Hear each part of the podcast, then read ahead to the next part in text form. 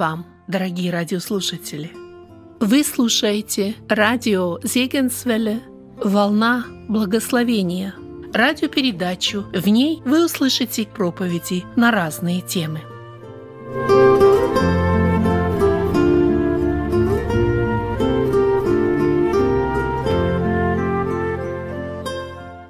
Продолжение тем по книге Джона Криса Велли «Иисус. Тайна жизни и учения».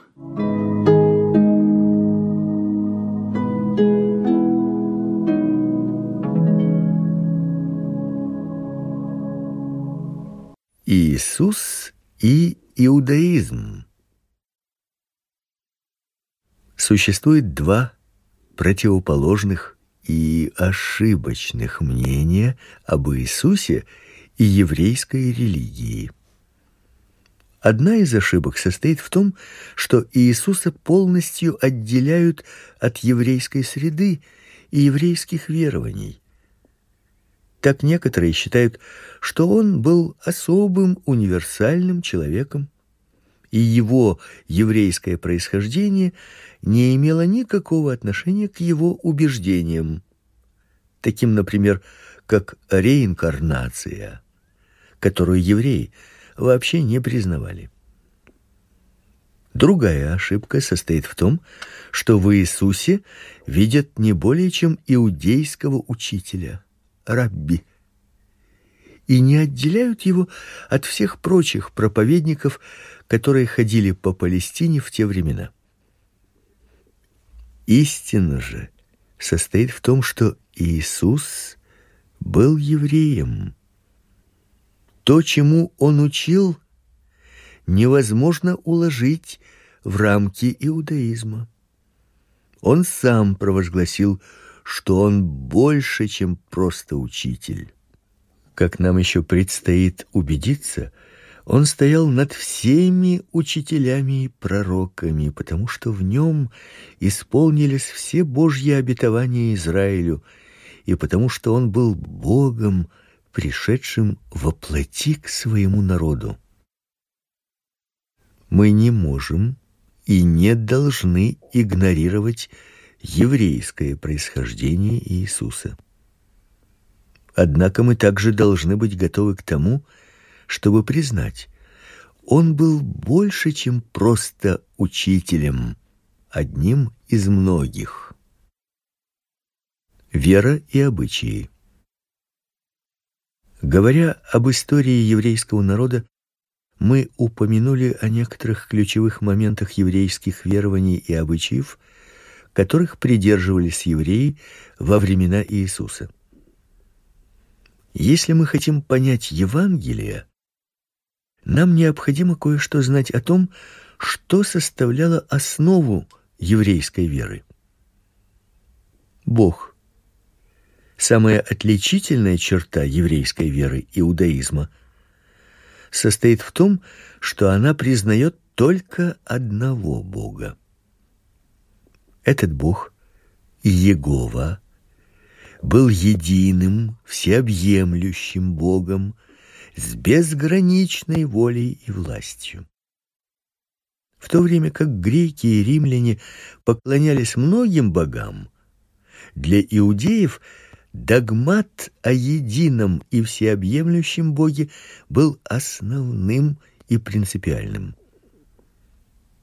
Этот догмат служил источником конфронтации, в частности, с римлянами, которые решили было, что их императоры наделены божественной природой и достойны поклонения. Но, невзирая на свою веру в единого Бога, евреи во времена Иисуса активно исследовали вопрос, каким образом Бог связан с миром который он создал. Божья мудрость, Божий дух и Божье слово рассматривались как альтернативные возможности, которыми мог воспользоваться невидимый и всемогущий Иегова для связи с миром. Этот вопрос вызывал живейшие дискуссии, и сами эти дискуссии уже содержали намек не более, на то, что Божье единство может оказаться не таким однозначным, как представлялось. И все же, по мнению евреев, пропасть между Богом и людьми оставалась. Слово Божье. И Иегова был Богом, который обращался к своему избранному народу. Все, что он говорил, было изложено в законе, который был буквально бесценным. К закону относились как к совокупности всей мудрости. Его заучивали наизусть, читали вслух, защищали и обсуждали. Во времена Иисуса глубина преданности евреев слову Божьему была просто невероятной. Считалось абсолютно нормальным помнить наизусть все книги Ветхого Завета. Храм Божий Иерусалимский храм играл ключевую роль в религиозной жизни большинства современников Иисуса, особенно проживавших в Палестине. Ирод великий перестроил его и придал блеск и величие его архитектуре. Храм был местом, где очищались от грехов, чтобы предстать перед святым Богом. Храм был духовным центром мира — точкой, где небо встречалось с землей, и местом, где обитал Бог. Однако, несмотря на всю важность храма, во времена Иисуса существовало общее мнение, что дела обстоят не так хорошо, как хотелось бы. Храмовая администрация была поражена коррупцией а вся храмовая система превратилась в механизм для добывания денег. Одни иудеи полагали, что храм нуждается в очищении, другие шли дальше и утверждали, что его вообще следовало бы разрушить. Среди множества надежд, возлагаемых на Мессию, была надежда, что он восстановит прежнее значение храма и обновит его. Ритуальная чистота. Особое значение иудейская вера придавала такому понятию, как ритуальная чистота. Это означало, чтобы предстать перед Богом, необходимо быть неоскверненным, чистым и незапятнанным. И хотя современному западному человеку очень нелегко понять, что являла собой ритуальная чистота, тем не менее мы не можем пренебречь этой составляющей иудейской религии, поскольку на нее имеются ссылки в Евангелиях. К слову, полный отказ первых христиан от ритуальной чистоты явился едва ли не главной причиной отмежевания христианства от иудаизма. Ритуальная чистота не привелась к христианству, зато очень хорошо прижилась к исламу. На западе представление о чистоте обычно связывают с гигиеной, Однако в еврейской культуре понятие чистота и состояние быть чистым гигиене никакого отношения не имели, а были самым тесным образом связаны со святостью. По мнению иудеев, абсолютно все подразделялось на чистое и нечистое чтобы не лишиться ритуальной чистоты перед Богом, необходимо было избегать контактов с тем, что являлось нечистым. Но если контакт все же происходил, требовалось очищение. Закон четко и подробно разъяснял все, что касалось очищения.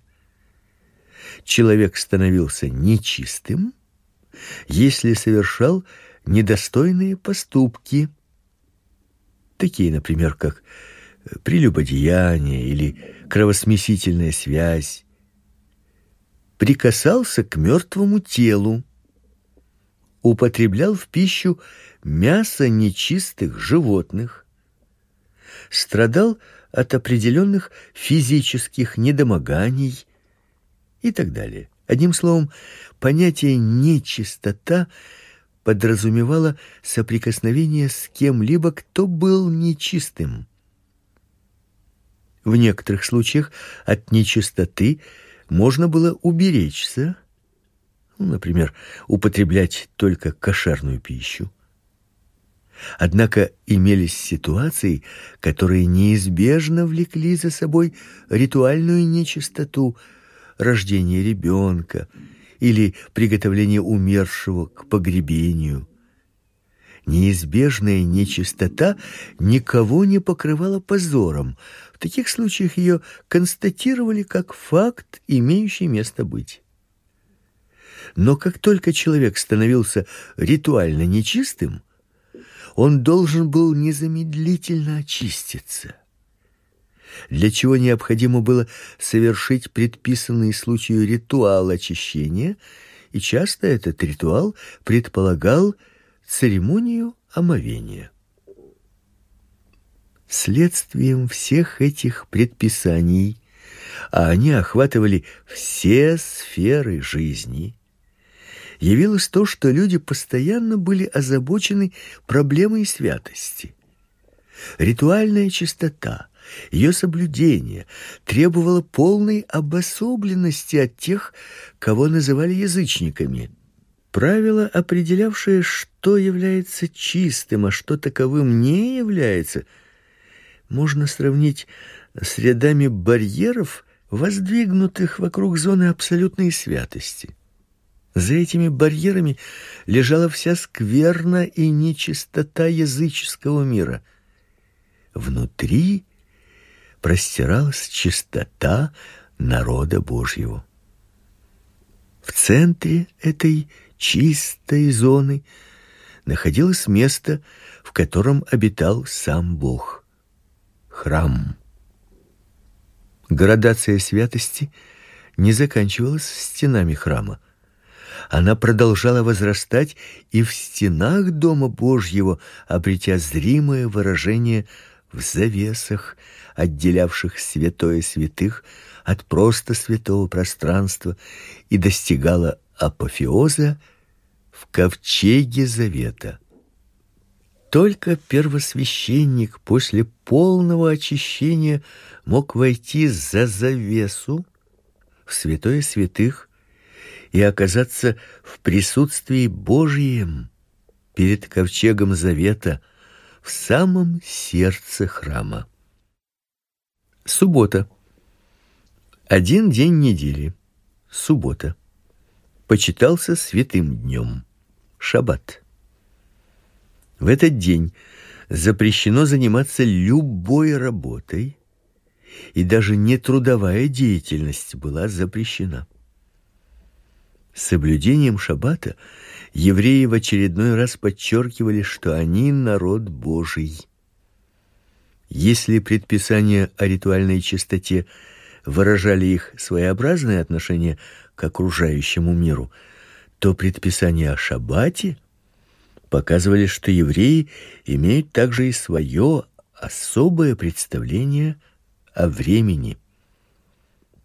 Праздники Еврейский календарь содержал немало важных праздников, которые рассматривались не просто как время для торжественных семейных трапез, но и как напоминание о великих событиях еврейской истории.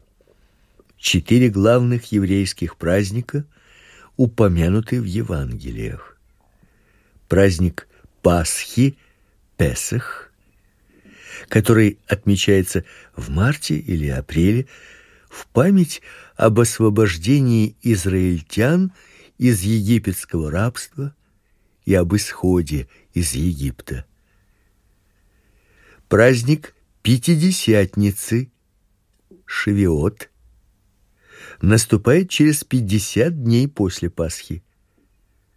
Он связан с первой жатвой, и его празднование предписано законом. Праздник Кущей, Суккот, наступает в октябре. И отмечается как напоминание о сорока годах, проведенных израильтянами в пустыне. Праздник очищения. Ханнука празднуется в конце ноября или в декабре и связан с очищением храма в 165 году до нашей эры во времена освободительной войны под предводительством Маккавеев. Все эти праздники следовало отмечать в Иерусалимском храме. Особенно это касалось Пасхи, для которой требовалось заклание жертвенного ягненка. Праздники служили для людей напоминанием, кто они, чего они придерживаются и на что надеются. Во времена Иисуса всякий, кто общался с евреями, особенно это касалось Палестины, очевидно, находил их веру обременительной, непонятной и интригующей. Надо полагать, многих раздражала исключительность евреев и их убежденность в том, что все язычники являются нечистыми по определению. Еврейские законы о ритуальной чистоте, о пище и предписания о шаббате способны были обескуражить любого. Язычников поражало отсутствие идолов и простота и логичность единобожия. Поклонение одному Богу выглядело куда привлекательнее греческих и римских культов со множеством богов и богинь. Однако, обращаясь к иудейской вере времен Иисуса, мы не должны терять из виду вопрос, являвшийся для нее центральным. Иудаизм базировался на идее особого святого народа, который живет по иудейским законам, живет на земле обетованной и над которым царствуют иудейские цари. Это не модель теократического государственного устройства. Царство, о котором мечтал еврейский народ, должно было охватывать все сферы жизни, пребывающие под святым Божьим руководством. Такой была мечта. Реальность выглядела иначе. Власть, политика и притеснение. Во времена Иисуса евреи жили в условиях греческого культурного окружения и римского владычества. И то, и другое было враждебным. Греческая культура Историческая справка. Истоки греческой культуры в Палестине восходят к Александру Македонскому 356-323 годы до нашей эры, который, прожив всего 32 года, успел создать империю, простиравшуюся от Греции до Индии. Ни для Александра, ни для его приверженцев империя, как и власть, не являлась самоцелью. Все служило идее утверждения греческого образа жизни. На всех завоеванных территориях Александр насаждал греческие колонии и возводил города, которым отводилась роль передовых постов греческой культуры. И хотя империя Александра после его смерти просуществовала недолго, его идея восторжествовала, и греческий язык и культура стали неотъемлемой частью жизни Ближнего Востока. Это явление, получившее название эллинизм от слова эллада, Греция, оказала огромное воздействие на Палестину, которая была завоевана Александром Македонским в 332 году до нашей эры.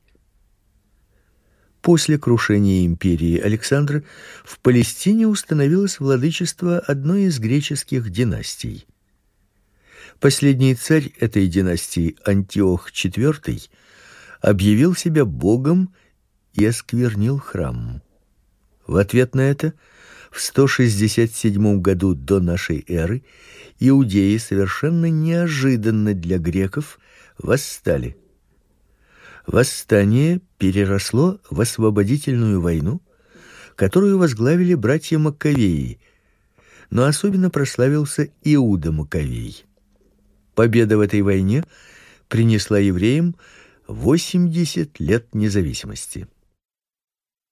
Но несмотря на государственную независимость, экспансия эллинизма продолжалась и после 63 года до нашей эры, когда Палестина утратила свою независимость и подпала под власть Римской империи, еще более усилилась. Рим сумел установить свою власть в Средиземноморье, но в культурном отношении продолжил традиции эллинизма. К примеру, греческий язык продолжал оставаться языком межнационального общения в империи, особенно в восточной ее части. Латинским пользовались исключительно в армии и для составления официальных документов. Влияние Эллинизм оказывал существенное влияние на все сферы жизни Палестины. Греция диктовала моду не только в одежде, но также в архитектуре, медицине, философии, искусстве и науке. Греческий язык стал широко распространенным разговорным языком. Эллинизм не был пассивным отражением греческой культуры. Он открывал возможность для людей, принимавших его. Эллинистическое образование открывало двери для успешной карьеры. Умение производить и создавать что-либо как греки также гарантировало успех. Греческий образ жизни оказался актуальным и затребованным. Еврейская молодежь оказалась перед выбором: либо обособленность и верность традициям предков, либо принятие греческой культуры и вхождение в цивилизованный мир. Во времена Иисуса влияние греческой культуры было абсолютным и повсеместным даже в Палестине. В шести с половиной километрах к северу от Назарета лежал эллинизированный город Сепфорис, подвергшийся широкомасштабной реконструкции в самом начале первого столетия. Мы знаем, что Иосиф отчим Иисуса, был плотником, и что Иисус тоже приобщился к его ремеслу. Очень вероятно, что Иосиф работал в Сефорисе и познал на себе влияние греческой культуры. Отношение иудеев к эллинизму было неоднозначным.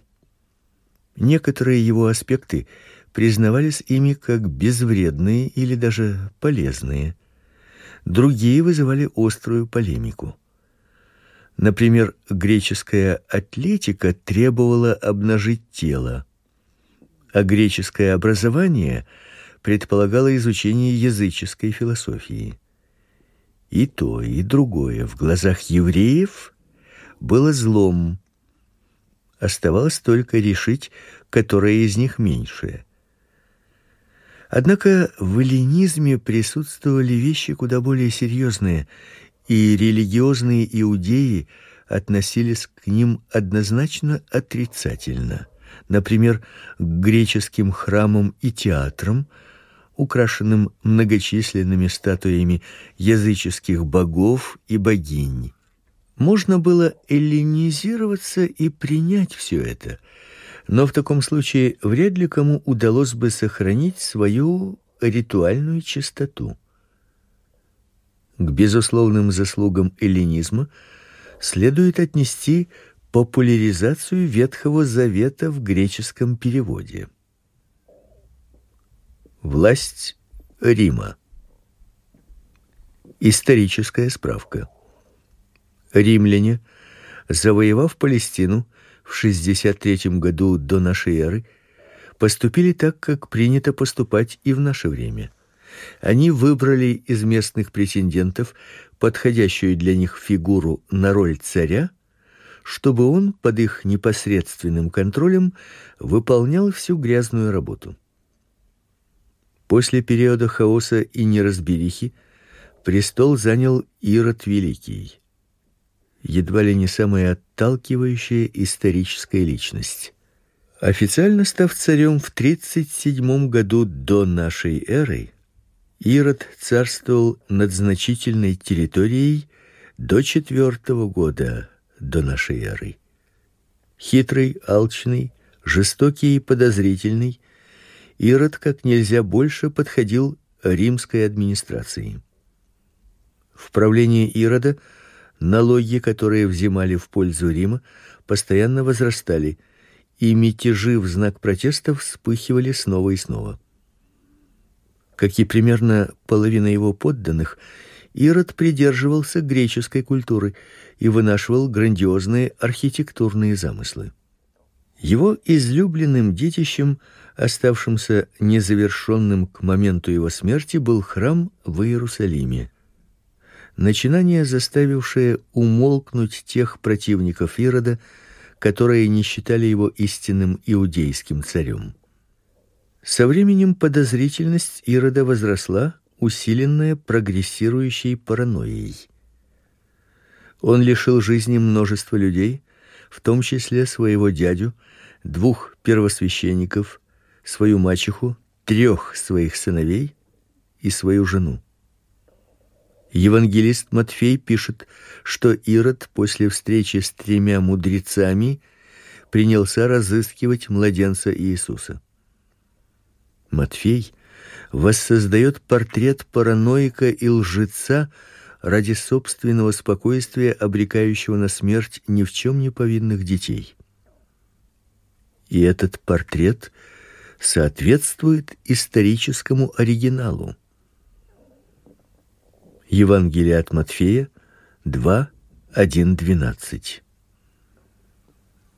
Ирод умер в четвертом году до нашей эры, и его царство распалось на три части, разделенные между оставшимися в живых тремя его сыновьями: Архилаем, Антипой и Филиппом. В период служения Иисуса Антипа и Филипп правили своими территориями, Архилая же римляне сместили за некомпетентность. В результате Иудея и Самария оказались под прямым римским контролем и управлялись сменявшимися правителями, самый известный из которых Понтий Пилат. Палестина и ее народ доставляли немало хлопот римлянам. Римляне не понимали сути иудейской веры и никогда ею не интересовались, и потому Палестина была для них очагом постоянных смут и народных волнений. Естественно, что в таком бурлящем регионе римляне прибегали к адекватным методам. Сети информаторов, молниеносные аресты, суровые публичные наказания зачинщиков. Правление Рима Послесловие. Распятие Иисуса произошло либо в 30 либо в 33 году нашей эры. События, имевшие место в Палестине в первые десятилетия после казни, заслуживают того, чтобы о них упомянуть. Эти события создали почву для роста и распространения ранней церкви и с этим связаны некоторые из пророчеств Иисуса. После смерти императора Тиберия в 37 году нашей эры обстановка в Палестине заметно обострилась. Прогрессирующая некомпетентность и коррумпированность правящей верхушки провоцировала все возрастающее недовольство в стране. Наконец, в 66 году нашей эры в Палестине вспыхнуло крупномасштабное еврейское восстание. Обеспокоенные тем, чтобы восстание не перекинулось на другие регионы империи, римляне решили превратить восставших иудеев и Иерусалим в наглядный урок для других покоренных народов. В 70 году нашей эры Иерусалим был взят римскими войсками и разрушен. При этом число погибших и казненных повстанцев потрясало воображение. Иосиф Флавий, бывший очевидцем этих событий, утверждает, что погибло более миллиона человек. Эти события Иосиф Флавий описал в своей книге Иудейская война. Сотни тысяч евреев были в качестве пленных доставлены в Рим, а храм Ирода Великого был разрушен. Иудейская война стала катастрофой для иудаизма и повлекла изменения в иудейской религии, которые существуют в ней по сегодняшний день. Для христианства, которое к 70 году нашей эры уже успешно шествовало по империи, трагические события, связанные с иудейской войной, особых последствий не имели. Влияние во времена Иисуса единство и целостность Римской империи обеспечивала хорошо обученная постоянная армия. В армии служили оплачиваемые наемники, из чего следует, что покоренные народы вынуждены были платить немалые налоги на ее содержание. Александр и его сподвижники смотрели далеко в будущее, когда внедряли на завоеванных территориях греческую культуру. В отличие от них, римляне были озабочены безопасностью и сбором налогов.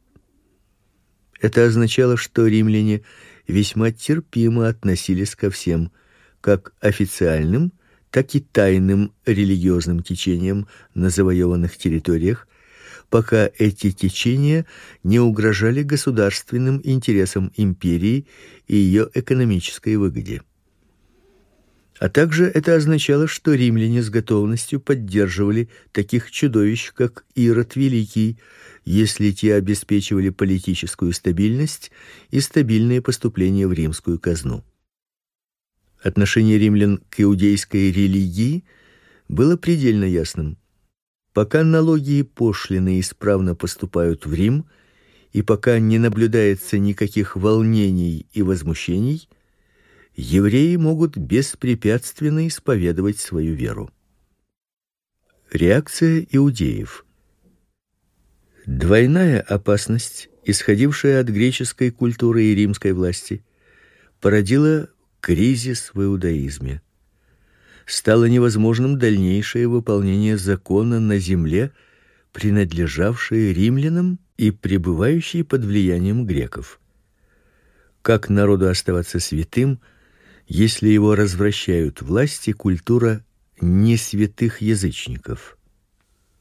Ко времени Иисуса существовало немало способов борьбы с кризисом. Один из них заключался в сепаратизме, то есть в стремлении максимального отдаления от непосредственного окружения. Такой политики придерживались фарисеи, группировка хорошо высветленная в Евангелиях. Фарисеи представляли те силы в иудаизме, которые фокусировали внимание на ритуальной чистоте и скрупулезном соблюдении религиозной практики. Они дополнили написанный закон неписанными традициями, так чтобы ни один аспект человеческой жизни не был обойден правилами и предписаниями. Фарисеи полагали, что если достаточное число людей будет в установленном порядке исполнять закон Божий, и Иегова будет удовлетворен и благословит весь народ. У Иисуса было немало столкновений с фарисеями.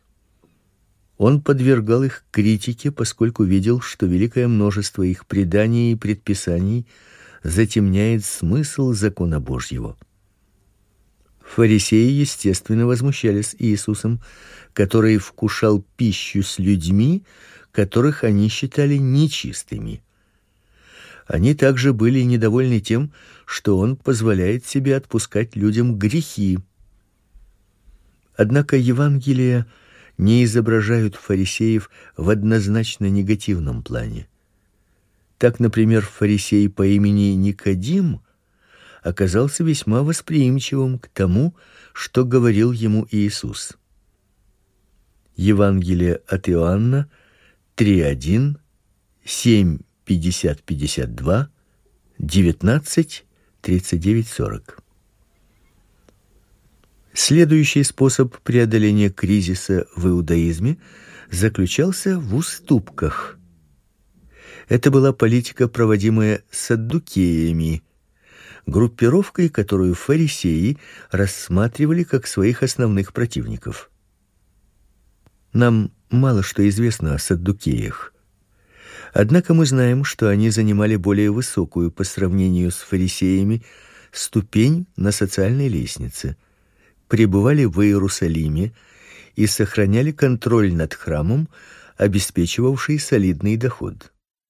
Саддукеи принимали только пять первых книг Ветхого Завета и не признавали ни одной из пророческих книг, добавленных к Торе. Садукеи с большой осторожностью относились к идее, что Бог намерен послать мессию, чтобы спасти свой народ, отчасти потому, что они не верили пророчествам, в том числе и о мессии, а также потому, что будучи аристократами, не принимали ничего, что могло повлечь за собой смену власти. Именно садукеи лучше всех прочих находили общий язык с римлянами. Третьей возможностью для иудаизма в Палестине эпохи Иисуса являлось восстание против римлян. Немало организованных групп и отдельные люди верили, что только повторение опыта освободительной войны Маккавеев позволит радикальным образом решить проблему римской оккупации. Наиболее известной организацией подобного толка были зелоты, которые сыграли едва ли не главную роль в войне против Рима в 66-70 годах. Хотя партия зелотов во времена Иисуса формально еще не существовала, однако имелось немало людей, которые признавали вооруженную борьбу как единственно возможный ответ Риму.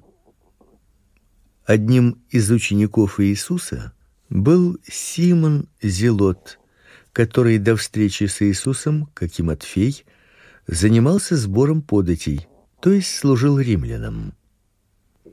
Учение Иисуса практически во всех своих аспектах противостоит идее восстания, и учение его последователей, изложенное в новозаветных посланиях, не демонстрирует интереса к политическим проблемам.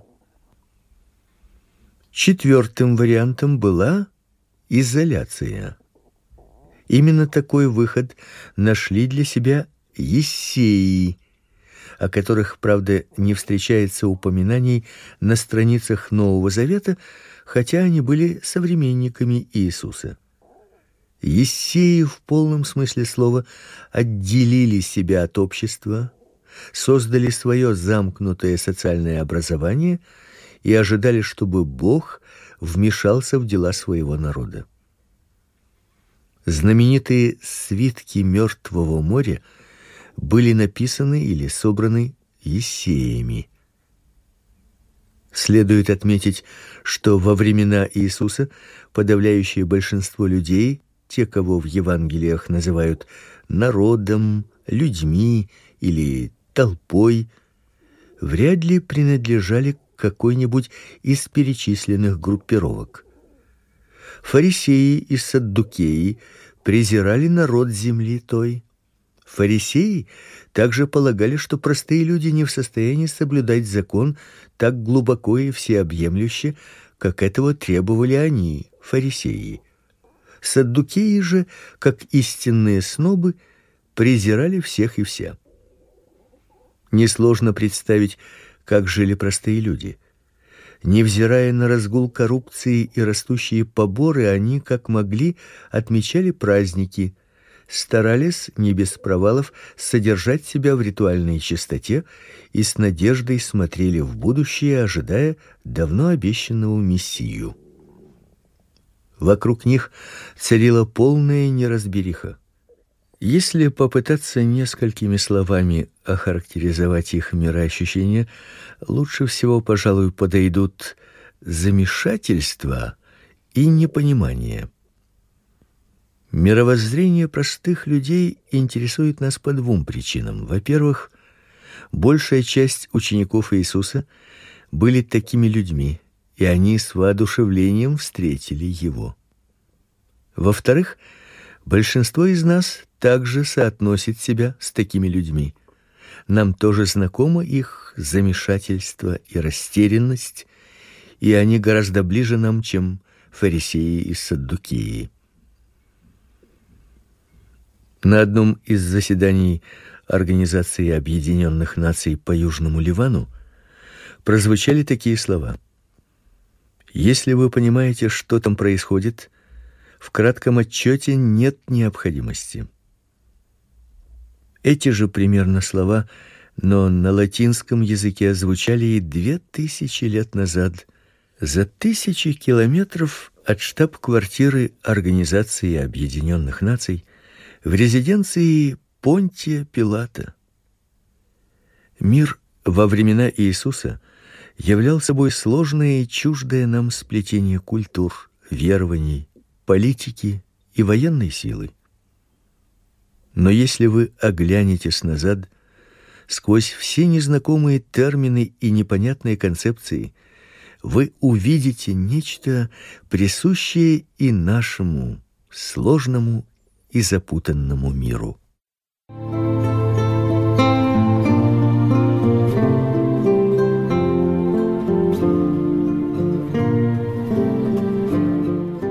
слушали радио Зекинсвелле Волна благословения.